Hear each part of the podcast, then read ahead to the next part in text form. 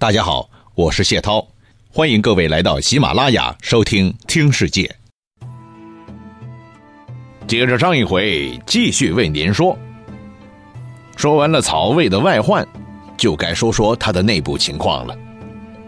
在曹丕主政的阶段，有个政坛明星正在冉冉升起。事实上，这个人大家早就知道，之前谢涛也为您陆续的提到他的一些碎片的故事，但是都不系统。如果到了这个阶段再不完整的说说这个人，估计大家要啪啪的打我的脸了。说到这儿，大家都肯定知道了。这个人正是诸葛亮一辈子的死敌，司马懿。没错，司马懿的真正的政治辉煌，正是在曹丕手下开始的。之前在曹操手底下，司马懿几乎透明的像空气。司马懿生于公元一七九年，卒于公元二五一年，比他的对头诸葛亮多活了近二十年。可以这么说，诸葛亮这一辈子最突出的性格特点，那就是事必躬亲，死而后已。而司马懿呢，他个人最大的性格特点，就是能熬。他始终相信自己是锅盖上的小米，终会熬出头的。哪一天自己从巧媳妇熬成了婆，敌人全部给自己熬死了，那么我就是老大了。他一辈子就是这么一个传奇。司马懿字仲达，司州河内郡温县孝敬里五阳村人。这个地方在今天河南省温县招贤镇。出身呢是士族世家，身上的标签是三国时期的魏国大臣、政治家、军事家。年轻时的司马懿啊。为人是很聪明、很有学问，同时是很有远大理想的，颇有一点忧国忧民的味道。史书说了：“少有奇节，聪明多大略，博学洽文，福音儒教。汉末大乱，常慨然，有忧天下心呢。”哟哟哟，您瞧瞧，出身名门，学问又好，胸怀天下，而这样的人当然不会缺人气嘛。我们一直都说，东汉末年呢，很讲究的是门第，当官是靠察举的，想要被人察举，那就得炒作和包装。确切来说，是依赖那些掌握舆论话语权的专家帮你来炒作。哎，司马懿是这样，诸葛亮同样也是如此，谁都跳不出这个圈啊。只要有专家替你说话了，那是一句顶万句。名气有了，前途无忧啊！这也是为啥曹孟德刚刚出道的时候啊，不惜用下三滥的手段，也非逼着那专家说他两句的原因了。好吧，说回司马懿，第一个赏识他的人是当时的南阳太守杨俊。这个杨俊呢，既是体制内的人物，也是品评人物的专家。当时他见到了不到二十岁的司马懿，开口就说了：“哎呦！”为非常之气呀，啥意思？就是说此人不同寻常，前途无以限量啊。好，第二个欣赏司马懿的是当时的尚书崔琰。这个崔先生和司马懿的大哥司马朗是朋友，有那么一回，两个人很随意的谈到了司马懿。崔琰说了一句话，特别直接，特别伤司马朗自尊的。他说了：“君帝聪亮明允，刚断英特，非子所及也。”啥意思？就是说你这二弟呀，又帅又聪明的，反正你是比不过的了。哇，这话说的真有分量啊！是当着人家的面啪啪的打别人的脸呢。要说这崔琰也不是随便说话的人，他也是体制内的，而且。专门负责做组织考察工作，他的话无疑是非常有分量的。好了，两位品评大师纷纷表态，司马懿名气不大就见鬼喽。于是他很快得到了人生第一份工作，公元二零一年出任河内郡上妓院。当时他年纪仅有二十二岁。什么叫上妓院呢？这份工作啊，相当于现在的市统计局，也就是每年年底把各个县报上来的人口情况啦、钱粮收支情况啊做好汇总，然后统一一份文件向中央汇报。现在汇报工作比较容易啊，用传真呢，用电脑啊啥的，再复杂的报表也是嗖的一声，几秒就过去了。即便当中有什么问题，真的需要当面解答了，也可以开个视频会议吧，对吧？可东汉末年没这些高科技手段呢，要汇报工作，还得派专人跑到京师去当面交接的。实话实说吧，这个上妓院跑京师，既是汇报领导政绩，也是跑项目要拨款的，所以做这种工作的人必须自身条件过硬，比如。口才好啦，形象气质俱佳啦，脑袋反应很快啦，在京师拥有丰厚的人脉啦，啊等等等等。那司马懿本身条件不用说啦，牛高马大，魁梧英俊，脑袋好使不用说了，而且他的父亲、哥哥都在中央做官，那属于朝中有人呢。这种人不当选，谁当选呢？因为上妓院这个工作相当重要。所以待遇也是相当优厚的，进京出差往往享受的是领导级别的待遇，住的是郡邸寓，什么意思？就是本地郡县驻京办的豪华宾馆。啊，某些运气格外好的上妓院，晋升速度也是相当快的。比如向领导汇报工作的时候，一不小心说了自己的理想和抱负，哎呀！中央首长表示遇到人才了，于是，一高兴，一不小心就把他留下来了，那前途就无限光明和灿烂了吧？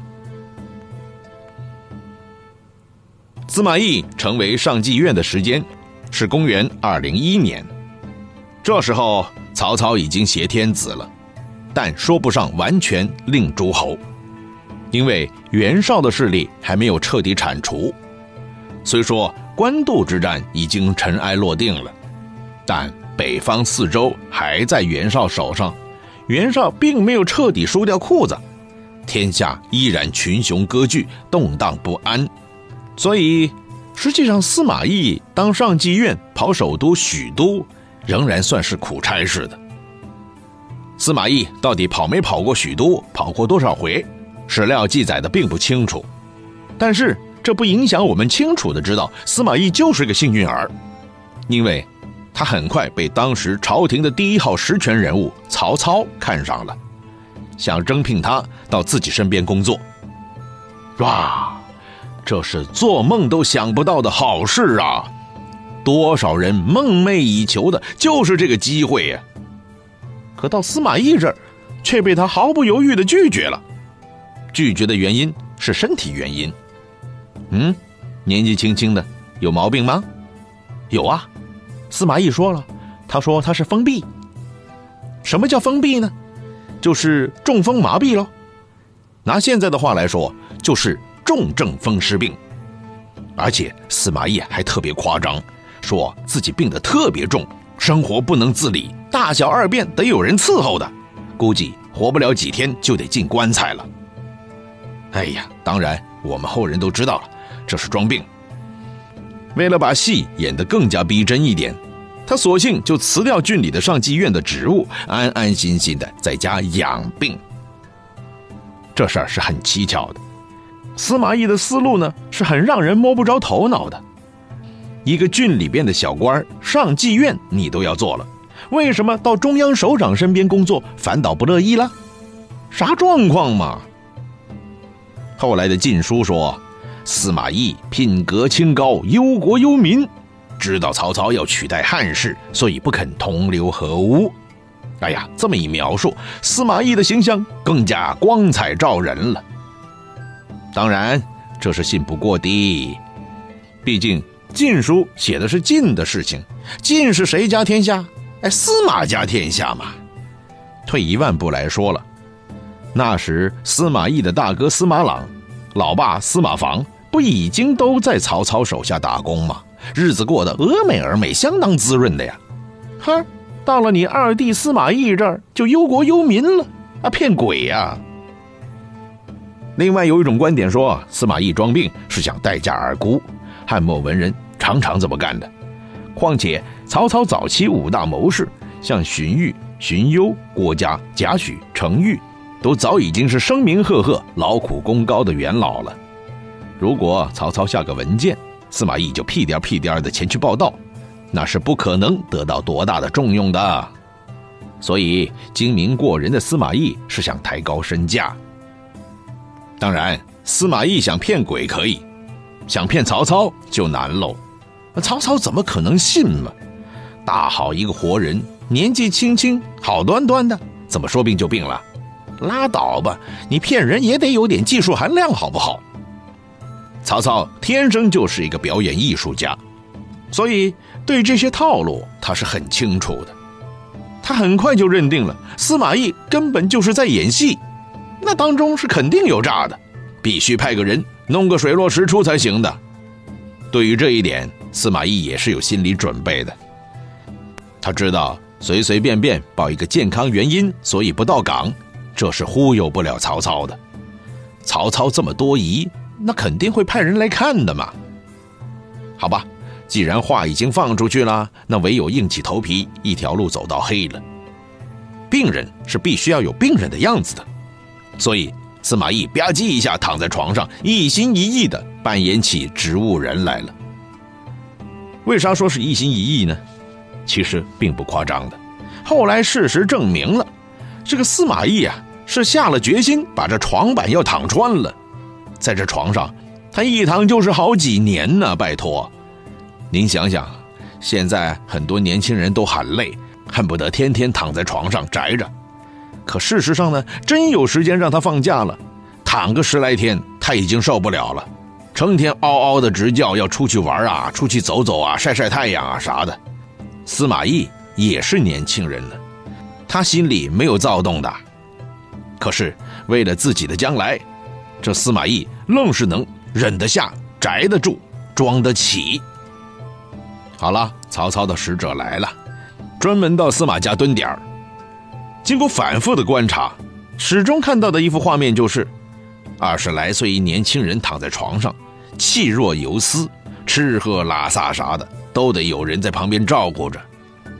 别说是上班了，就连下床的力气都没有啊！哎呦，真是可怜呐！使者也忍不住了，心生恻隐之心，回头就给曹老大报告去了。生性多疑的曹操还是不相信，不会吧？